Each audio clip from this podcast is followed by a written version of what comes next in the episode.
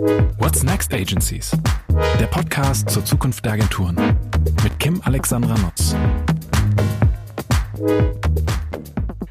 Herzlich willkommen bei What's Next Agencies. Ich bin Kim Alexandra Notz und äh, ich spreche hier mit äh, meinen lieben Gästen über die Zukunft der Agenturen und ähm, habe heute zwei ganz spannende Gäste eingeladen, nämlich die beiden Geschäftsführerinnen von The Observatory, Felicitas Lenz und Ingrid Steffens. Und äh, The Observatory ist eine Unternehmensberatung für Marketingentscheider die CMOs ja nicht nur auf der Suche nach der richtigen Agentur, was man ja häufig denkt, äh, sondern auch bei Strukturoptimierung und Agenturvergütungen berät. Herzlich willkommen, äh, ihr beiden. Schön, dass ihr da seid. Ich freue mich sehr darüber. Hallo, wir auch. Vielen Dank für die Einladung. Hallo. Sehr, sehr gerne. Ich finde es ähm, total spannend, dass, ähm, also erstens finde ich das Thema toll und unglaublich wichtig für den Podcast, aber ich finde es auch spannend, dass eure beiden Werdegänge so unterschiedlich sind. Und auch das finde ich schön, diese beiden Facetten mal mit Blick auf die Zukunft der Agentur hier vereinen zu können. Feli, um mit dir mal zu starten, ähm, äh, du hast ganz solide Werbekauffrau gelernt gelernt ja. äh, bei Grey Worldwide und warst oh ja. dann, äh, oh ja, erinnerst du dich noch gut an die Zeit? Ja, spannende Zeit. Und äh, warst danach dann sechseinhalb Jahre bei Cherry Picker. Das heißt, du hast ähm, Pitch-Beratung von der Pike auf gelernt, bist dann ähm, weiter zu The Observatory, hast da zunächst mal als Consultant gearbeitet und äh, bist dann seit 2019 Managing Director bei The Observatory. Genau. genau. Und die ähm, äh, Ingrid hat interessanterweise einen ähnlichen Background wie ich, nämlich einen Verlagshintergrund. Ja. Das fand ich besonders spannend, wenn man dann bedenkt, dass du dann eigentlich dich sehr digital entwickelt hast. Das ist ja was, was man meistens den Verlagen ein bisschen nachsagt, dass sie das verschlafen haben. Und ähm, das fand ich so interessant. Du bist Ende der 90er als Leitung Kreation und ähm, äh, Beratung oder Konzeption und Beratung zu Pixel Park gegangen. Warst dann da später auch Managing Director, bist dann zur Serviceplan-Gruppe gewechselt, warst Geschäftsführerin bei PlanNet. Ja, und dann 2014, also ein Jahr vor der Feli, hattest dich auch zu The Observatory ähm, gebracht und auch seit 2019 bist du Geschäftsführerin zusammen mit, äh, äh mit der Feli bei The Observatory. Genau. Eine tolle, eine tolle Mischung. Also toll, dass ihr in der Geschäftsführung auch so divers seid von euren ähm, Backgrounds, dann ja zusammen noch mit John, wenn man den noch äh, hinzuzählt. Also wirklich eine sehr diverse Mannschaft mit tollen Blickwinkeln. Und wir sagen ja so häufig, jenseits aller Themen des eigenen Geschäftsmodells und äh, der agenturinternen Thematik der Transformation ist es so unglaublich wichtig, äh, darauf zu schauen, was macht eigentlich die Agentur-Kunde-Beziehung und ähm, wie ist es alles rund um das Thema Pitchen, was treibt die Kunden um. Und ich habe tatsächlich festgestellt, auch so durch die Vorgespräche mit euch, ähm, dass es einfach unglaublich spannend ist, weil ihr eigentlich genau zwischen beiden Welten agiert. Ihr kennt die Agenturen unglaublich gut, ihr kennt viele, viele Marketingentscheider sehr, sehr gut und ihr kennt eigentlich auch die Probleme oder die Herausforderungen beider, ähm, beider Bereiche. Und ähm, was ich spannend finde zum Einstieg, vielleicht mal die Frage, ich habe es ja vorhin bewusst auch so gesagt, ihr seid keine reine Pitchberatung. Ihr habt euch, das war ja so die Genese, ne? Früher gab es eben Pitchberater und jetzt nennt ihr euch ja sehr bewusst Unternehmensberatung für Marketingentscheider. Mögt ihr mal ähm, vielleicht zum Einstieg erzählen, wie ist es dazu gekommen? Was macht den Unterschied auch für euch aus? Was steckt so dahinter auch an, an konkreten Leistungen? Soll ich, Ingrid? Ich, ich, ich starte mal. ja. ja, genau. Also wie du schon sagtest, es, startete ja wirklich mit, mit dem Thema Pitchberatung und Agentur, äh, Unternehmen kamen auf uns zu und sagen, wir suchen eine Agentur. Äh, mittlerweile ist die Kommunikation ja so komplex geworden, ähm, dass wir gemerkt haben, der Bedarf startet eigentlich viel früher. Also dass wir gar nicht oder dass Kunden auf uns zukommen und sagen, na ja, ich, ich brauche, ja, vielleicht brauche ich eine Agentur, aber eigentlich muss ich überlegen, wie muss ich eigentlich mit Agenturen arbeiten? Wo setzen Agenturen an? Und wie bin ich eigentlich intern organisiert, um zukunftsfähig kommunizieren zu können? Und da haben wir tatsächlich gemerkt, dass wir einen sehr großen Mehrwert bieten können, mit dem Kunden uns an den Tisch zu setzen und zu überlegen, wie sieht eigentlich dein Agenturmodell insgesamt aus und wie musst du mit Agenturen arbeiten. Also gar nicht mehr die Frage zu stellen, wer ist der richtige Partner, sondern wie muss das funktionieren? Also wirklich auch, auch zu überlegen, wie sehen die Prozesse aus? Wie sehen Governance-Modelle aus? Wie, ähm, wie arbeiten Agenturen untereinander miteinander? Und wie müssen auch Teams auf, auf Kundenseite miteinander arbeiten, damit es zukunftsfähig funktioniert? Mhm. War das ein ähm, langer Weg, die Kunden davon zu überzeugen, dass es eigentlich ein umfassenderes Beratungsangebot gibt von euch? Weil das ist ja manchmal so, ne, man hat so abgespeichert unter, wenn ich pitchen will, dann hole ich mir einen Pitchberater ähm, und so das Zulassen, euch da auch weiter in die Organisationsthemen hineinzulassen. Ähm, wie lange habt ihr das, hat es gebraucht, zu eurer eigene Transformation auch in diesem Bereich? Es war eigentlich nicht so äh, kompliziert, weil wir relativ nah dran sind an den Marketingabteilungen und Marketingentscheider und immer wieder auch Gespräche geführt haben.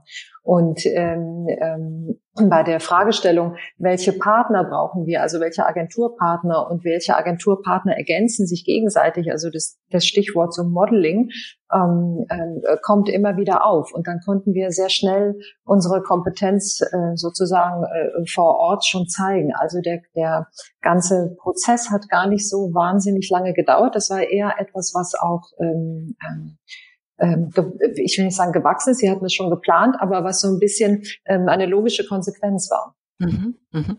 Und, Und wenn man haben, jetzt äh, Sag du gerne, ähm, Wir haben natürlich auch den Vorteil, dass wir unheimlich viel lernen von unseren Kollegen in, in den anderen Standorten. Also wenn man sich so London anschaut oder USA, die sind in Teilen doch weiter als, als wir das in Deutschland sind. Also da können wir uns auch immer noch viel abgucken und lernen viel. Ähm, und so sind dann nach und nach eben auch wirklich ähm, Tools entstanden, Arbeitsweisen entstanden oder auch wirklich ähm, gemeinsame äh, Methoden, die wir anwenden, um solche Prozesse aufzusetzen. Das ist ganz spannend und ähm, da arbeiten wir ja auch regelmäßig immer noch dran. Mhm. Und sag mal, das finde ich spannend, so der Blick über den Tellerrand. Man ist ja meistens so in der eigenen, nicht nur Marketing-Bubble, sondern auch Deutschland-Bubble mhm. gefangen, wenn man nicht gerade Teil eines Networks ist. Ähm, was würdest du sagen, wo sind ähm, äh, wo sind äh, diese, diese ganzen Prozesse schon viel, viel weiter als hier in Deutschland? Also in, in London auf jeden Fall, glaube ich. Also London sehe ich immer so als Großbritannien. Mhm. Spielt sich ja nun mal alles in London ab. Äh, die sind schon teilweise deutlich weiter, was, was so die Art und Weise der Kommunikation angeht, was Customer-Centric Kommunikation angeht. Ähm, also da wirklich auch strategisch das Thema anzugehen, wie ich mit Agenturen arbeite. Mhm.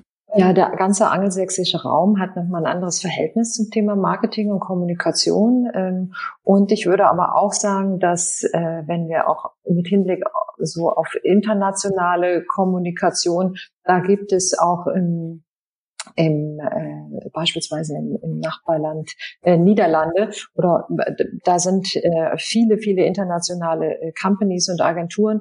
Da gibt es auch immer ganz interessante Entwicklungen, mhm. sowohl auf Kunden wie auch auf äh, Agenturseite. Mhm. Und ihr habt äh, bei The Observatory ja unterschiedliche Standorte mit unterschiedlichen Geschäftsführungen und habt ihr da so einen regelmäßigen ähm, Austausch etabliert, ja. um diesen Erfahrungsaustausch stattfinden ja, lassen genau. zu können? Ja, das ist super. Das macht totalen Spaß. Jetzt natürlich über Teams. Äh, früher haben wir uns regelmäßig äh, getroffen in den einzelnen Standorten und ähm, das ist immer ganz äh, großartig, finde ich. Für mich persönlich, wenn die Kollegen immer alle auf dem Bildschirm zu sehen sind und erzählen, wie es gerade geht und ähm, ähm, was sie gerade machen. Und bei, in, wir haben Kollegen in Hongkong, da ist dann gerade Nacht oder äh, in New York, dann wird die Welt plötzlich so klein auf dem, mhm. Auf dem Screen. Das ist immer ganz schön. Und äh, was aber besonders toll ist, ist, wir haben auch gemeinsame Projekte.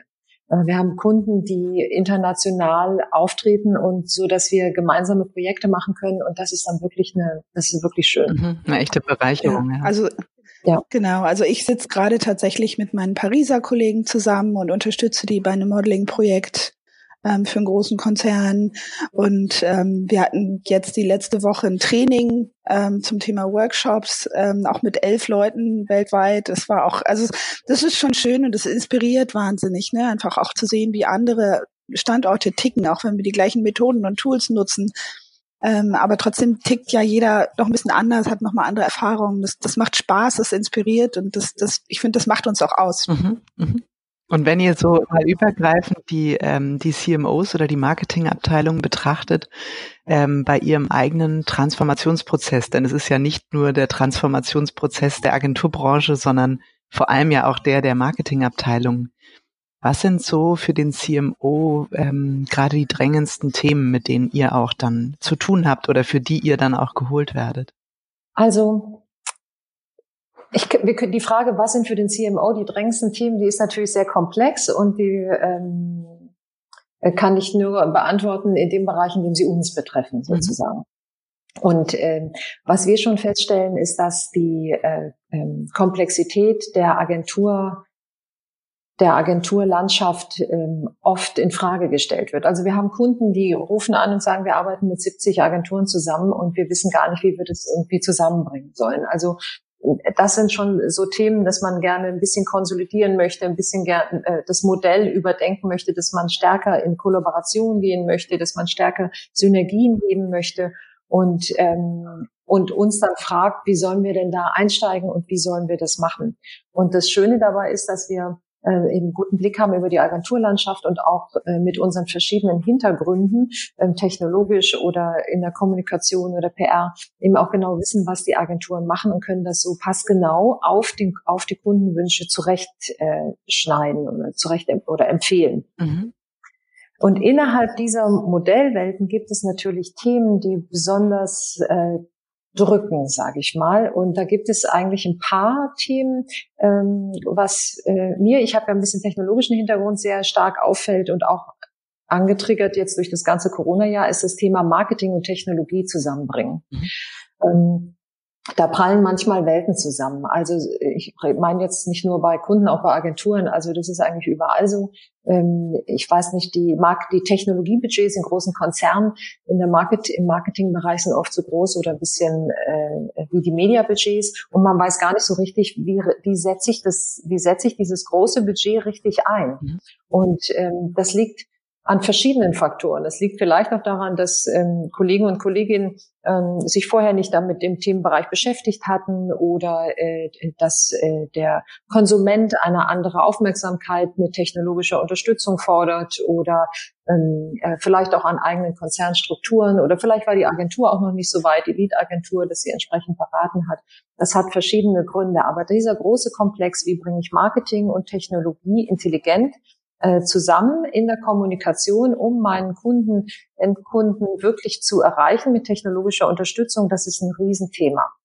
Und beratet ihr eure Kunden auch genau bei dieser Herausforderung, also dieser technologischen? Ist es, ich sag mal so, das ganz klassische Agenturgeschäft, wo es, äh, wo es ja auch sehr viel um Kreativität geht, sicher auch um den Einsatz von Daten und technologische Kenntnisse, aber so dieses richtig harte, ähm, ich sag mal fast eher ähm, IT-Beratungsgeschäft. Ähm, sind das auch Themen, die mehr und mehr ähm, bei euch in den Projekten aufkommen?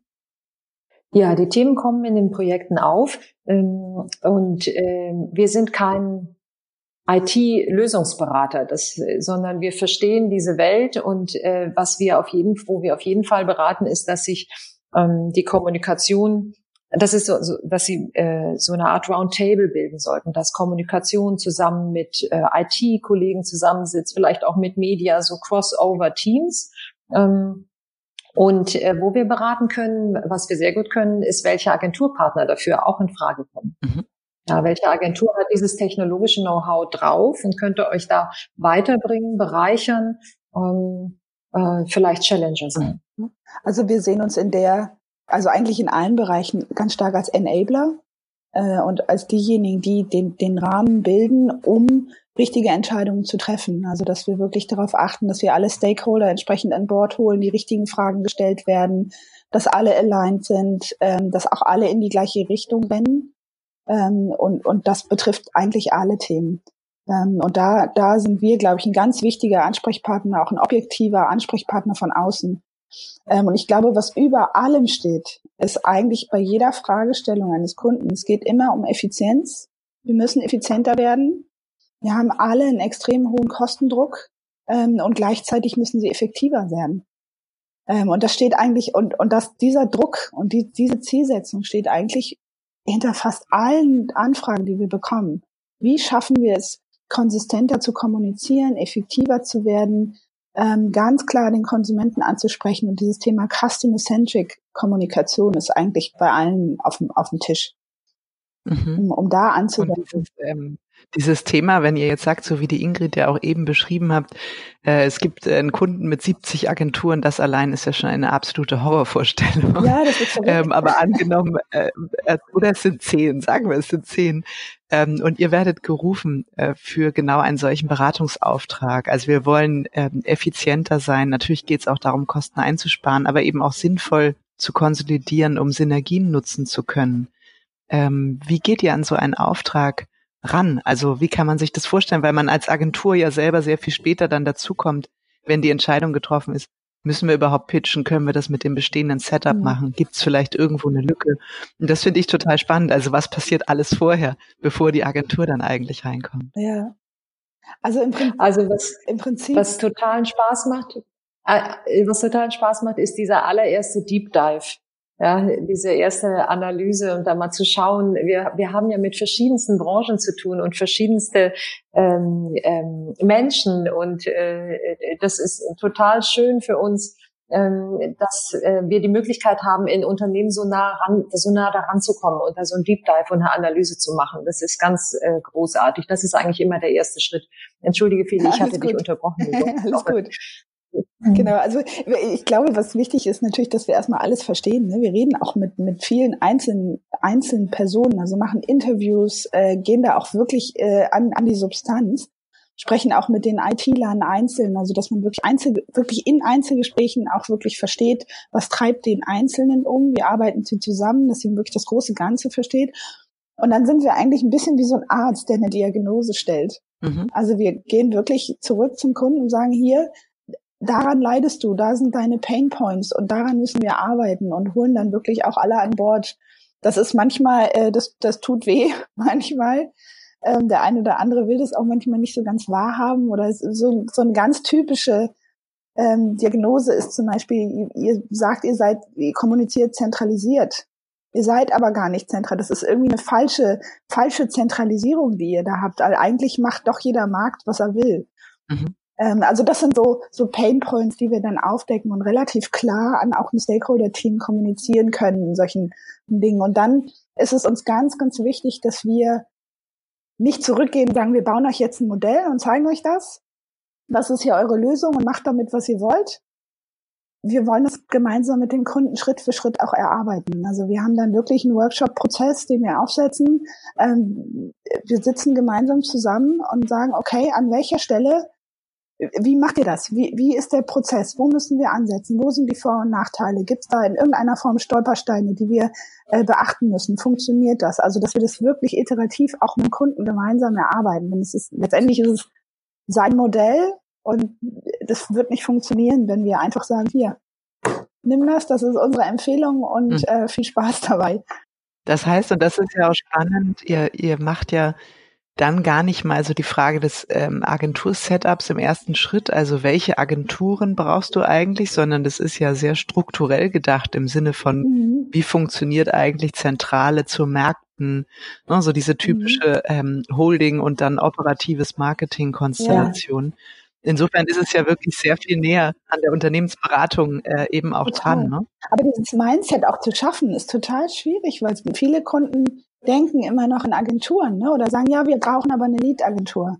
Oder wir brauchen XY-Agentur, mit der Agentur arbeiten wir zusammen. Und dann müssen wir aber erstmal wirklich gucken, denkt mal bitte in Strukturen, in Ways of Workings und, und was, was geht und wie geht's, anstatt in, in wen oder was brauche ich. Mhm. Das ist spannend. Ich würde gerne noch was ergänzen. Wir haben, du hast ja eben gesagt, wie, wie, wie gehen wir so vor oder was ist es, ähm, ähm, wie reagieren wir so?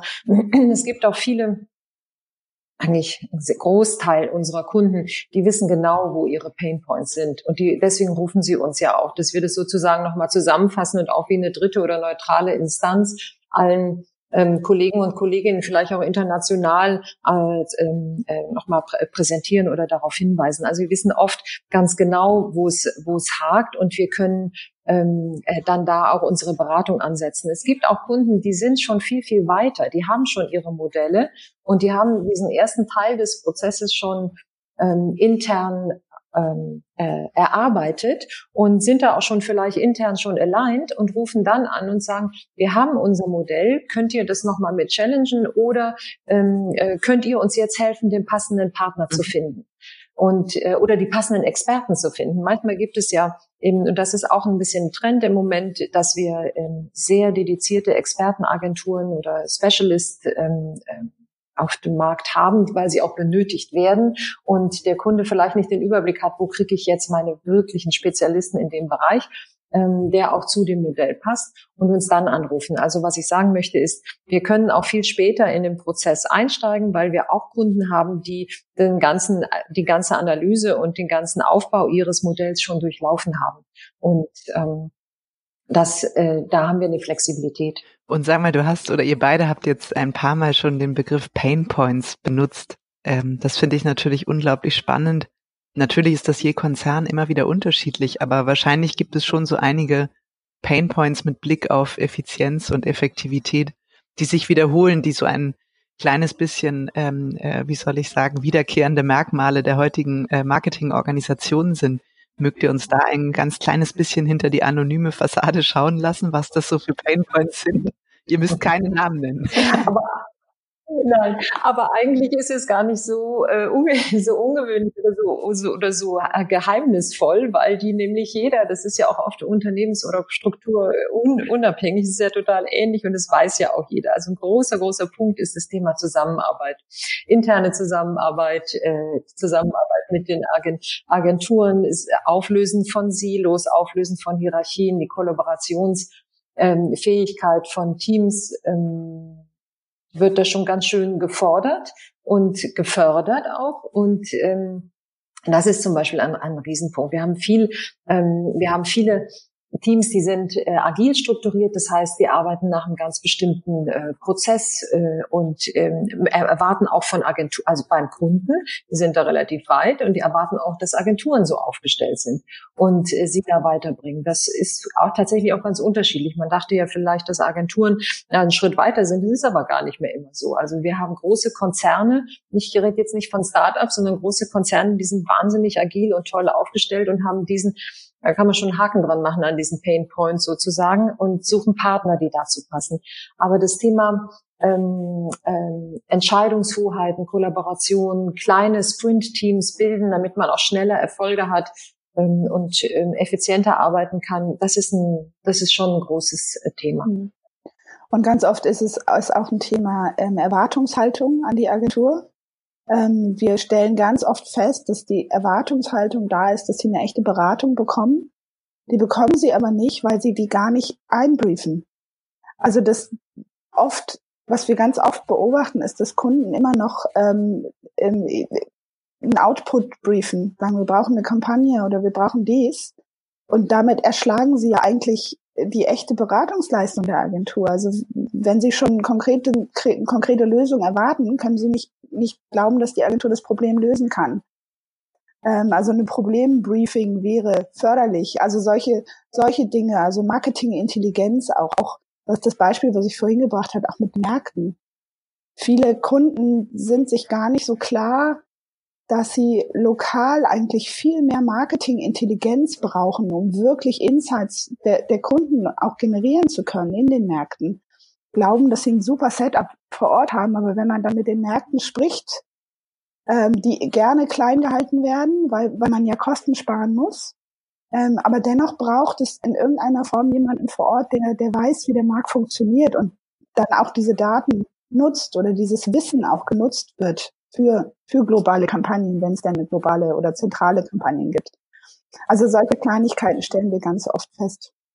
Und das auch das, das ist oft auch ein technologisches Thema. Genau, also auch. viele Kunden wissen schon, wie die Märkte funktionieren und wie ihre Märkte, wo ihre Kunden sitzen, äh, ablaufen. Aber es ist einfach oft dann eher, wie kriege ich die Daten konsolidiert? Wie kriege ich sozusagen eine Datenbasis, ähm, möglicherweise sogar weltweit, das ist dann wiederum technologisches Thema und damit wären wir wieder beim Anfang äh, Marketing und Technologie. Ja, aber wirklich auch eine strategische Beratung zu erhalten ne, von, von den Agenturen.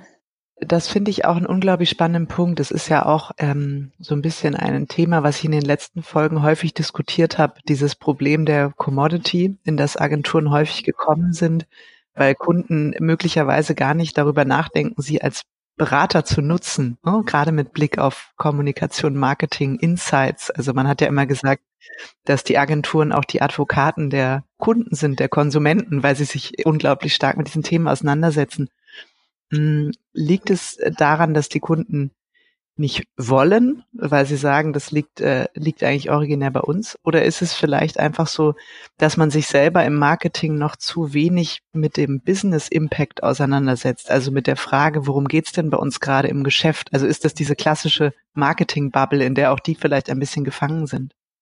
Ich, ich würde das so nicht beschreiben. Ich finde, unsere Kunden sind schon sehr, die wissen schon sehr genau, was sie wie der Markt funktioniert oder die haben auch, es geht ja nicht nur um Kommunikation, auch die Marketing-Kollegen wissen alle, ähm, haben alle auch einen gewissen Business-Druck und ähm, ich denke, dass sie schon ähm, ziemlich genaues Gespür dafür haben, ähm, wo die wo die Needs sind. Und ich äh, manchmal hakt es allerdings daran, dass in der in der Zusammenarbeit dann zwischen der Marketing mit zwischen dem Marketing-Team und der Agentur.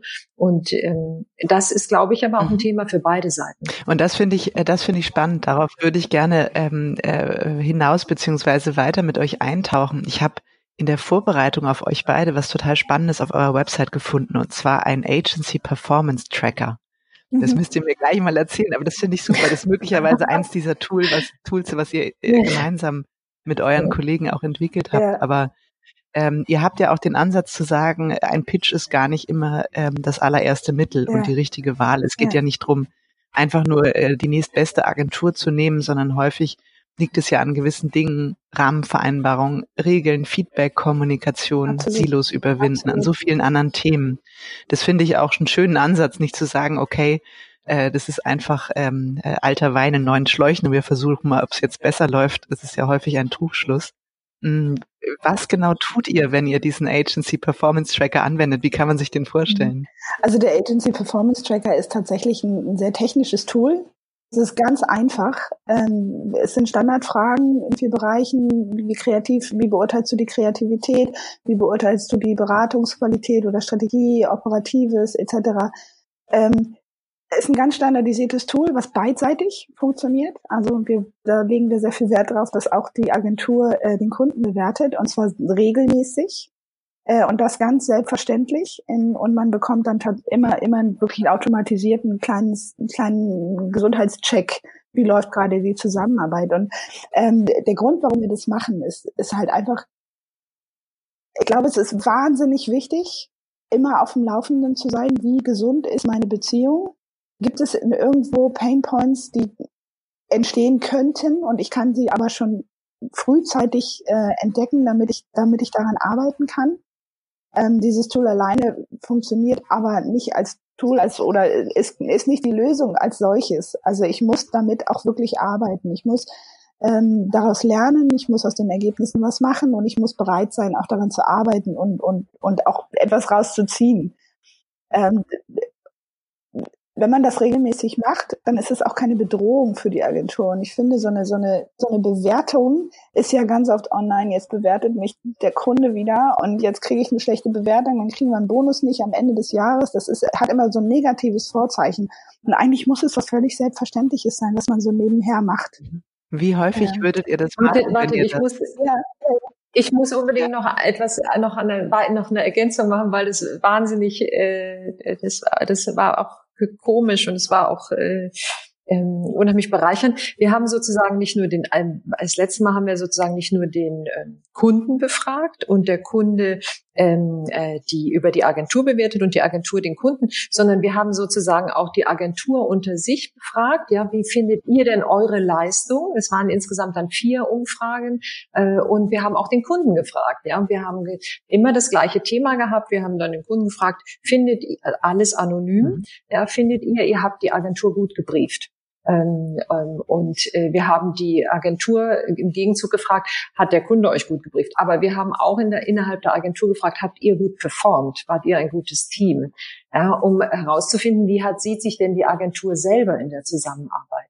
Und ähm, ähm, oder auch wie sieht sich der Kunde? Und da muss man auch sagen, der Kunde in, ähm, ist in sich intern auch äh, kritisch und äh, es kam wirklich deutlich heraus, sie wissen, der Kunde weiß genau, die Kollegen wissen genau, wann sie gut briefen oder nicht briefen und, und äh, wann was gut läuft. Und es dann, kam dann heraus, dass es eben ähm, im Prinzip jeder die Leistung richtig eingeschätzt hat. Wenn jemand unzufrieden war, sagte die Agentur von sich selber auch, ja, das hätten wir auch echt besser machen mhm. können. Und das hatte zur Folge, dass wir mit diesen Ergebnissen ähm, ähm, wirklich schönes neues äh, Setup äh, gründen konnten und dann nochmal neu ähm, ähm, eine neue Motivation, einen neues, neuen Start sozusagen äh, kreieren konnten. Das war, es war ein bisschen komplex in der Auswertung für uns, aber es hatte, es war echt ja. aufschlussreich. Das heißt, es ist auch nicht nur so eine Art Erstanamnese, die ihr trefft und dafür das Tool einsetzt, sondern es ist dann eben auch wirklich im Sinne eines nachhaltigen Agentur-Kunde-Beziehungsmanagement-Tools ähm, gemeint. Ja, und genau. wenn ihr sagt ähm, regelmäßig, was ist ein, eine gute Frequenz für einen solchen Feedback-Prozess, einen gegenseitigen Feedback-Prozess? Also vierteljährlich würden wir da schon empfehlen. Wenn, wenn die Arbeit, wenn die Zusammenarbeit eng ist, dann sollte das mindestens vierteljährlich sein. Äh, einmal im Jahr empfehlen wir tatsächlich dann auch wirklich ein, ein gemeinsames Meeting mhm. mit den Agenturvertretern und dem Kunden, dass man genau darüber auch spricht und sagt, was, was können wir besser machen und wie können wir es besser machen. Ähm, was wir auch ganz oft empfehlen, ist dann eben das auch als Basis zu nehmen für eine, für eine ähm, Vergütung. Also mhm. für eine Bonusvergütung, als, als kleinen Teil zumindest mhm. einer Bonusvergütung. Das finde ich auch ein mhm. spannendes Thema. Ähm, kommen wir gleich nochmal ein bisschen in einem Deep Dive drauf. Ähm, ich würde nur gerne nochmal verstehen, der Tracker. Also angenommen, mhm. ich bin jetzt ähm, eine Agentur, ist ja gar nicht so weit her, und ähm, äh, denke, Mensch, das wäre eigentlich toll, das, was ihr da gerade erzählt, das würde ich unglaublich gerne auch mit meinen Kunden machen. Jetzt seid ihr ja meistens beauftragt von Unternehmen. Mhm. Gäbe es denn auch die Möglichkeit, wenn eine Agentur sagt, ich würde diesen Tracker auch gerne nutzen, ähm, ja. so rum ranzugehen? Mhm. Ähm, jein. Also wir, wir sind tatsächlich ganz klar in unserer Kommunikation, dass wir sagen, wir arbeiten nicht mit Agenturen, beziehungsweise nicht im Auftrag von Agenturen. Ähm, wir haben das ganz oft schon gehabt, dass eine Agentur auf uns zukam und sagt, wir würden das total gerne mit unseren Kunden machen.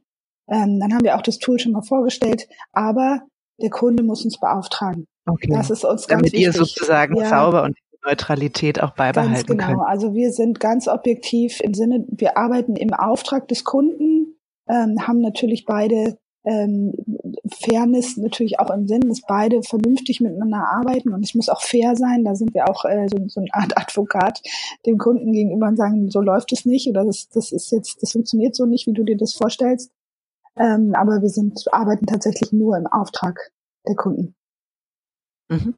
Und wenn ich dieses, ähm, also dann müsste ich es mir vielleicht auch selber bauen oder meine Kunden kommen auf euch zu und äh, machen den Tracker dann und dann partizipiere ich auch davon. Das bedeutet, ihr habt ähm, unterschiedliche Facetten, Perspektiven der Zusammenarbeit, die ihr abfragt, also wie ihr es gerade auch erwähnt genau. habt. Ne? Es geht um Kreativität, um strategische Kompetenz, um ja, die genau. Beratungsleistung. Genau. Ja. Ähm, welch, gibt's weitere Facetten?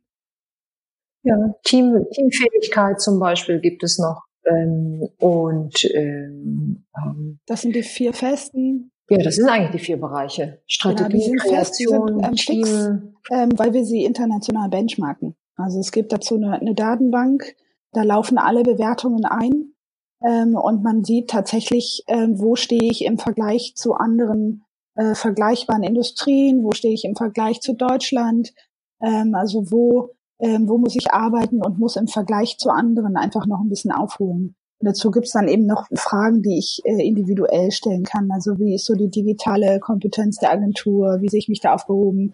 Also solche Dinge. Und dann können wir das natürlich auch ähm, individuell aufsetzen. Das ist dann APD, Agency Performance Diagnostic. Ähm, das ist dann ein relativ ausführliches Programm, wo wir dann individuelle Fragebögen auch erstellen. Ähm, und dazu gibt's eben auch Workshops-Programme, also mit, mit Rebooting-Workshops, wo wir dann mit Kunde und Agentur zusammensitzen und, und wirklich ähm, gemeinsam erarbeiten, wie können wir gemeinsam besser werden, wo sind die Pain Points, was machen wir da draus. Mhm. Äh, das moderieren wir dann als externen und, und objektiven Partner. Mhm. Und wenn man diese vierteljährliche Auswertung ähm, macht, ihr sagt ja, ne, man trifft sich vielleicht einmal im Jahr, um das Miteinander dazu besprechen. Ähm, was würde ich als Agentur, aber auch als Kunde mit diesem vierteljährlichen Ergebnis machen? Ist das eher wie so eine Art Reminder oder gibt es dazu dann auch ähm, äh, äh, Gespräche, die sozusagen dann in diesem Prozess auch standardisiert vereinbart sind? Ja, also der sollte auf, Entschuldige, sag ruhig. Ich wollte das Beispiel, ich finde das Beispiel Briefing ist, ein, ist ja nach wie vor ein Klassiker eigentlich. Ähm, äh, wenn nach einem Vierteljahr herauskommt, dass sich äh, die Agentur ähm, nicht gut gebrieft fühlt, der Kunde aber sagt, wir briefen super, ähm, dann haben wir da einen Clash. Das muss man sofort, da muss man sofort ja, ran, genau. weil wir arbeiten ja, wir haben ja Daily Work und da muss es mit dem Briefing klappen, sonst ähm, da muss man einfach mehr ähm, analysieren und mehr schauen, wo, wo hakt es da und da gibt es sofort einen Termin, gemeinsamen Termin zu. Man kann dann aber auch sehen im Folge, in den folgenden Umfragen, dass es sich vielleicht verbessert hat. Und das ist ein wahnsinniger, das darf man echt nicht unterschätzen, Motivationsschub für alle, wenn man sieht, ähm, äh, Mensch, wir haben das äh, herausgefunden und wir haben uns hier alle Kunde und Agentur, wir haben uns ja alle verbessert. Das ist echt, das ändert ganz viel in der Zusammenarbeit. Das macht richtig Spaß, ist schön zu sehen und ähm, ähm, so gibt es je nach Bereich eben äh, Dinge, die man sofort angehen muss und äh, Themen, die man äh, wenn man jetzt beispielsweise was zu Vertragssituationen oder Kosten oder so fragt, die natürlich längerfristig betrachtet werden müssen und wo dann natürlich auch der Einkauf involviert ist. Mhm. Und ihr habt eben auch das Thema Bonus äh, in diesem Zusammenhang erwähnt. Und das ist so ein bisschen die Überleitung in den Bereich erfolgsabhängige Vergütung. Jetzt kann mhm. man natürlich sagen, und ähm, ich habe ja das Thema letztens auch in einer Kolumne gehabt, woraufhin natürlich sofort das Feedback kam, oh Gott, dann wird jetzt alles nur noch Performance Marketing sein, weil das ist ja das Einzige, was man messen kann. Ähm, ich glaube nicht, dass das eine Gefahr ist, möglicherweise vielleicht kurzfristig gesehen, wenn man genauer drüber nachdenkt, gibt es so viele andere Möglichkeiten.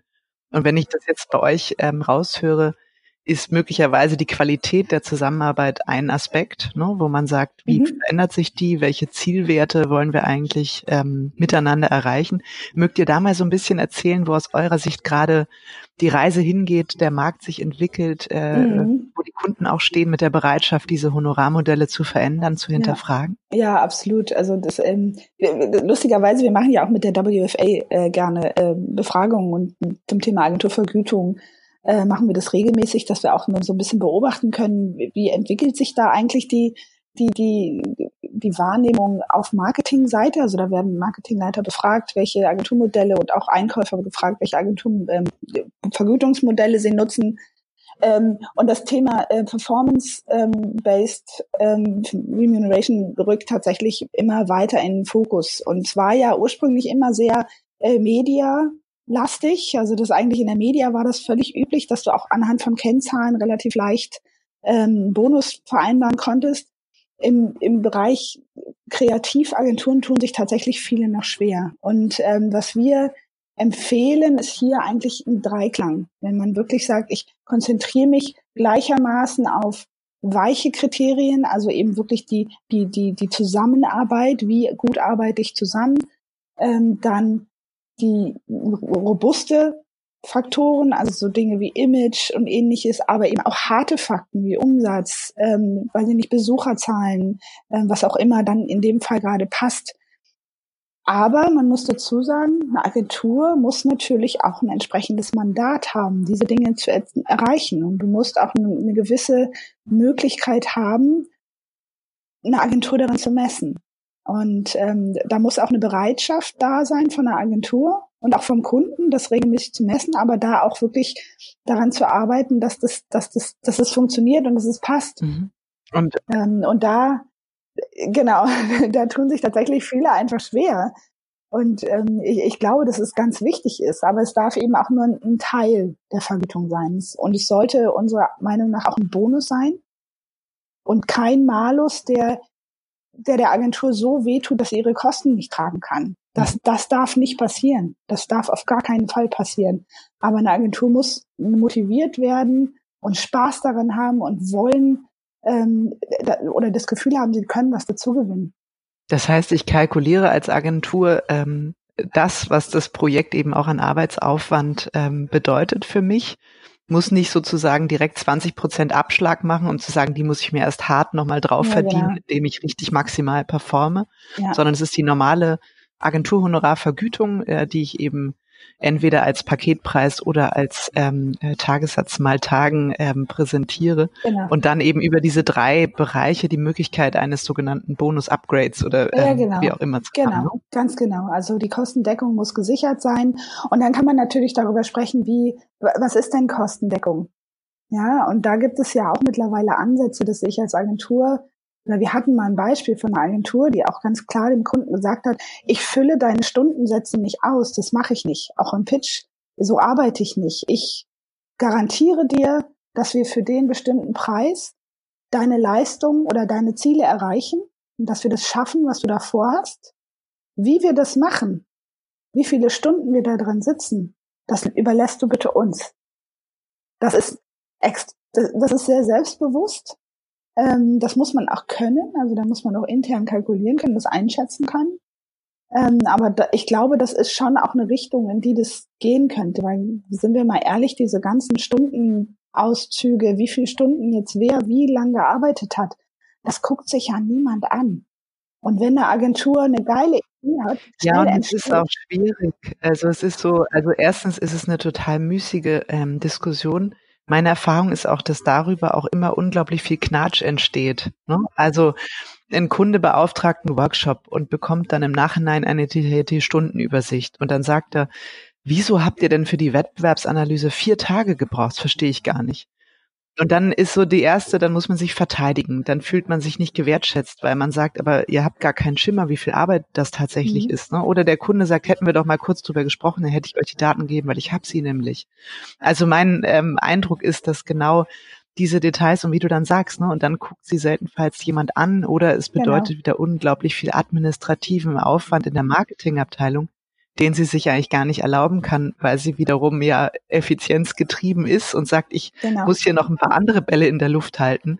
Und das ist ja auch nichts Freudvolles. Also das macht einfach auch gar keinen Spaß für niemanden. Genau, und ich meine, das, das optimale Szenario ist ja eigentlich, dass ich mich als Agentur mit dem Kunden zusammensetze und genau zunächst mal ein Problem habe. Äh, die Agentur hat die Freiheit, wirklich eine Lösung zu erarbeiten für dieses Problem, beziehungsweise auch sich hinzusetzen, sagen, das sind die Dinge, die ich tun muss, damit wir dein Problem lösen können. Also dann auch gemeinsam mit dem Kunden den Scope of Work definieren, was dann wirklich eigentlich dahinter steckt. Ähm, da kommen wir bei einem Pitch natürlich an seine Grenzen. Klar.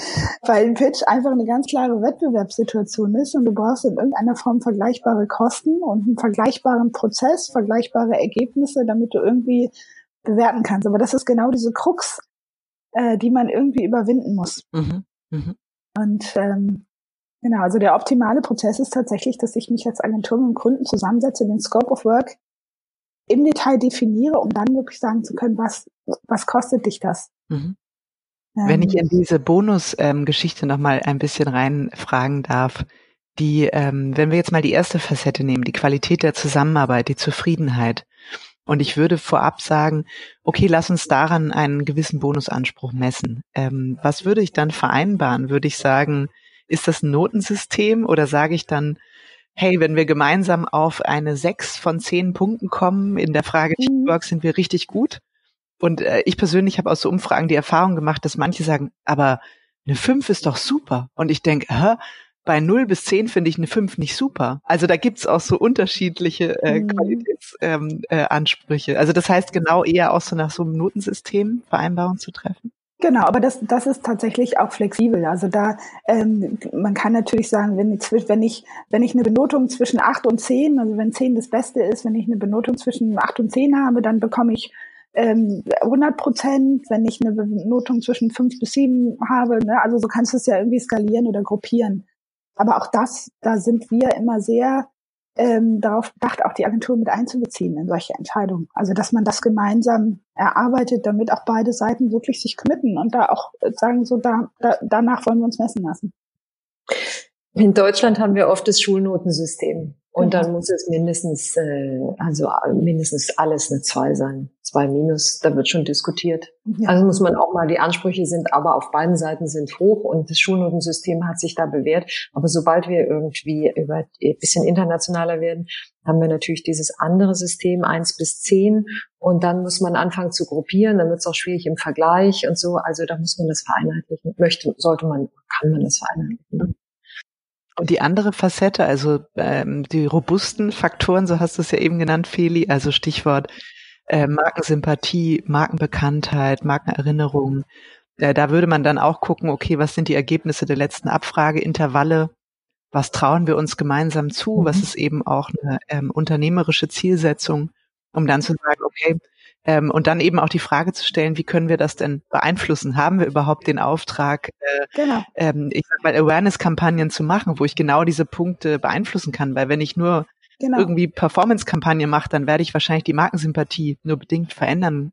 Ja, ganz genau. Und da, da äh, kommt ja wieder das Thema auch Kollaboration auf den Tisch. Mhm. Ja, wenn ich, wenn ich als Agentur die Möglichkeit habe, auch mit den anderen Agenturen die auch für den Kunden arbeiten, an der gleichen Aufgabe sitzen, vielleicht andere Spezialisten am Tisch haben, ähm, wenn ich mit denen zusammenarbeiten kann und gemeinsam eine Aufgabe lösen muss, warum nicht gemeinsam auch an, an dem Gewinn oder an den Möglichkeiten beteiligen und dann auch einen, einen ähnlichen Bonus. Dann, weil dann, wenn ich als Team antrete, dann kann ich das vielleicht auch beeinflussen. Mhm. Das ist ja auch häufig so ein Thema, das ist eine gute Überleitung nochmal zu dem Aspekt Kollaboration, den ich zumindest nochmal kurz mit euch streifen möchte. Mhm.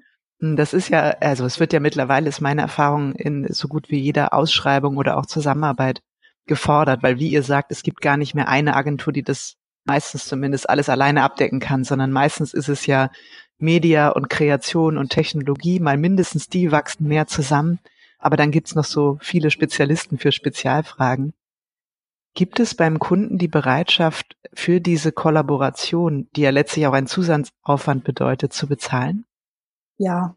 Würde ich erstmal die Gegenfrage stellen, ist diese Kollaboration wirklich ein Zusatzaufwand? Also es kommt ein bisschen darauf an, wo die, wo die, äh, wo der, wo die, wo die Führung der Teams liegt sozusagen und die, ähm, äh, die Governance irgendwie. Wenn wir so ein Roundtable haben mit Marketing, Technologie und Media, Strategie noch dabei, dann vielleicht noch Experten ähm, von Agenturen, also hatte man dann so was, vielleicht zehn, zwölf Leute gemischt am Tisch. Äh, da muss schon im Vorfeld, das stimmt, da muss schon im Vorfeld genau aufgeteilt sein, wer hat welchen Scope of Work und wo, welches Problem wollen wir eigentlich lösen. Also dieser ein bisschen Design Thinking Ansatz, welches Problem wollen wir lösen und dann das Team zusammenstellen und dann einen Weg, einen Weg zu finden.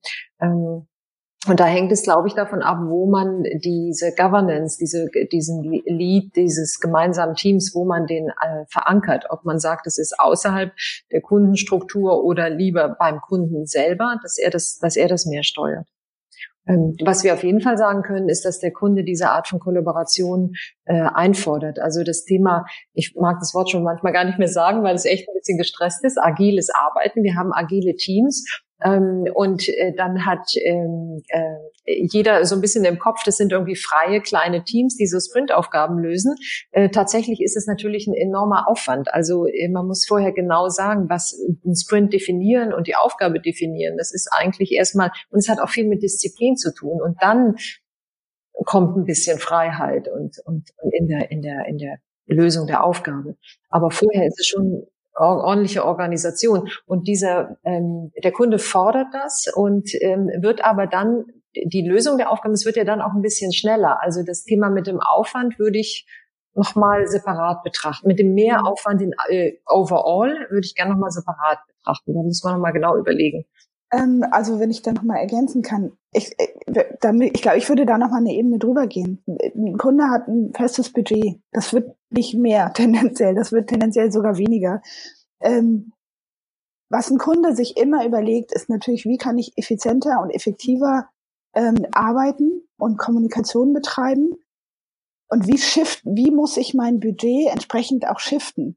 Investiere ich tatsächlich mhm. mehr in Strategie und Kreation und investiere auch mehr in Agenturen und bezahle dafür auch mehr, indem ich mehrere Agenturen an einen Tisch hole, schaffe ich es damit, die Qualität so zu erhöhen, dass ich an einer anderen Stelle gegebenenfalls auch weniger ähm, investieren muss oder Geld rausnehmen kann. Zum Beispiel, wenn ich automatisierte Prozesse einsetze, die dann bei der Produktion dann stattfinden. Und das ist ja auch so ein Trend. Also, dass ich wirklich gucke, ich erhöhe die Qualität hinsichtlich Strategie, Kreation, habe aber automatisierte Standardprozesse, wenn es um die Umsetzung, um die Produktion mhm. geht, ähm, um da wirklich dann auch effizient. Aber das sind alles Dinge, die aufgesetzt werden müssen und Überlegungen, die auch getroffen werden müssen und auch im Rahmen eines Agenturmodells. Also wo, wie, wie shiften wir es so, dass es tatsächlich dann eben auch innerhalb dieses Budgetrahmens funktioniert und mhm. trotzdem mhm. besser mhm. wird. Und sag mal, ich, ähm, also in Wahrheit habe ich mir noch viel mehr Fragen für euch aufgeschrieben. Eigentlich wollte ich noch ganz viel über Pitches mit euch reden, aber ich hatte den Eindruck, ähm, es ist schon so viel über das ähm, richtige Pitchen gesprochen worden und gerade die Facetten, die wir jetzt hatten, ähm, sind so wichtig, glaube ich, auch für die Zukunft der Agenturen, weil das eben so ein bisschen noch mehr Neuland ist. Jetzt aber vielleicht noch mal zum Abschluss die Frage, wenn wir jetzt mal, und das dürft ihr jetzt, ich weiß, vielleicht wollt ihr es nicht, aber ihr dürft es richtig hart mit den Agenturen ins Gericht geht, ähm, weil ihr seht so viele. Ähm, und ihr müsst, äh, da geht es mir nicht um Namen, sondern tatsächlich um die Frage, woran müssen Agenturen dringend arbeiten? Was sind aus eurer Sicht Handlungsfelder, wo besteht ähm, wirklich Verbesserungsbedarf, um sich auch zukunftsfähig aufstellen zu können? Also spontan, ganz spontan fällt mir ein, ähm, zuhören und verstehen. Ähm, wir erleben immer mal wie immer wieder, dass Agenturen ähm, Business as usual machen, ähm, aber nicht wirklich wirklich verstehen, warum sucht der Kunde jetzt eine Agentur? Warum oder wa was ist wirklich der Painpoint, an den ich ran muss, damit ich einen Kunden gewinnen kann und von mir überzeugen soll und wirklich auch zu hinterfragen, bin ich dafür wirklich der richtige Partner und wenn ja, warum? Was kann ich ihm wirklich an Mehrwert bieten? Ähm, diese Auseinandersetzung innerhalb der Agentur finde ich wahnsinnig wichtig. Ähm, und, und nur dann kann ich wirklich auch, wenn ich wirklich überzeugt bin hm. als Agentur, dass ich, dass ich diesen Mehrwert liefern kann, habe ich eigentlich auch eine Chance zu gewinnen, das merkt ein Kunde.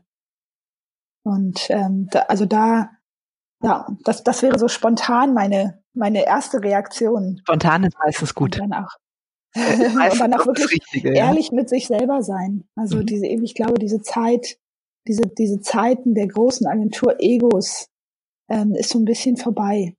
Also sich wirklich einstellen auf die, auf die Anforderungen des Kunden und, und nicht sagen, ich habe jetzt hier eine geile Idee, die musst du nehmen und dann auch dafür, so dafür zu kämpfen, also sich wirklich auch messen zu lassen an dem, was der Kunde braucht und wirklich will. Also auch da customer-centric ähm, zu agieren. Genau, das ist das Stichwort. Das, wollte, das war mein erster Gedanke. Ich dachte, wir müssen eigentlich genau, die Agenturen wissen ganz oft, wie die Endverbraucher äh, ticken, aber nicht wie die Kunden ticken. Und das ist eigentlich auch nichts Neues. Das ist ja schon seit vielen, das ist ja eigentlich immer wieder ein Thema, ähm, sich äh, zuhören, Rückfragen stellen, in, in, in gemeinsamen ersten Meetings nicht stundenlang selbst präsentieren, vielleicht auch mal den Kunden fragen, äh, wie, was er braucht, wie er sich sieht, wo er steht. Das sind oft nur ganze Kleinigkeiten. Das ist eigentlich das Schöne daran. Ja, das sind nicht großartige Umstrukturierungen bei Agenturen, sondern einfach mal von den 50 Prozent der Zeit, die man hat mit dem hm. Kunden, dem Kunden überlassen. Jeder Kunde, jeder Mensch erzählt ja auch gerne von sich selber und äh, von seinen von seinen Themen und möchte das gerne ähm, äh, auch artikulieren und gucken, passt man zusammen und dann eben eine Lösung finden. Und da gibt es äh, äh, glaube ich, bei Agenturen nach wie vor noch hm. unterschiedliche Handhabungen. Da fällt mir ein, ein ja. äh, ach so, nee, Feli, sag du ruhig. Mir fällt nur gerade der Satz ein, ähm, äh, zuhören heißt nicht warten, bis man selber dran ist. Genau, schön. Schöner Schön. Satz. Ja, sehr gut. Also ich, ich, glaube, was damit auch einhergeht, äh, was ich auch allen Agenturen ähm, oder was ich, was ich mir wünsche auch von Agenturen, ist ein Standing. Auch Nein zu sagen, wenn irgendwas nicht ähm, nicht in ihrem Sinne ist oder beziehungsweise wenn wenn die Rahmenbedingungen nicht passen oder wenn sie sagen, da machen wir nicht mit. Also wirklich ein Standing zu haben, zu sagen, nein, da gehen wir nicht mit, da sind wir nicht die Richtigen oder wir sind nicht der richtige Partner dafür. Ich glaube, das ähm, macht Eindruck und ich glaube, es bringt einem mhm. langfristig mehr. Und nicht auf allen Hochzeiten tanzen. Also Klarheit und Fokussierung, ja. nämlich äh, ja, Klarheit, genau, Fokussierung, genau. Rückgrat und mehr zuhören. Das finde ich ein tolles Schlusswort und in, Schlusswort. Und in der Tat, ja, Brecht, eigentlich klingt es nicht wahnsinnig kompliziert. Ne? Man muss nur irgendwie ab und an drüber nachdenken. Man redet die ganze Zeit über ja. Kundenzentrierung und ich glaube, wir Agenturen ähm, äh, müssen das auch sehr dringend in den Fokus nehmen. Ja. Ihr zwei habt vielen lieben Dank. Ähm, eine ganz tolle, ganz spannende Folge mit vielen wichtigen Impulsen. Hat mir großen Spaß gemacht. Uns auch, mir auch. Vielen Dank. Ja, ebenso. Das war mal eine Reise durch alles irgendwie. Hat Spaß gemacht. Vielen Dank. Absolut. Und viel zu kurz. Wir müssen äh, ein, ein weiteres Update einplanen. Vielen lieben Dank. Gerne. Vielen Dank. Vielen Dank. Einen schönen Tag.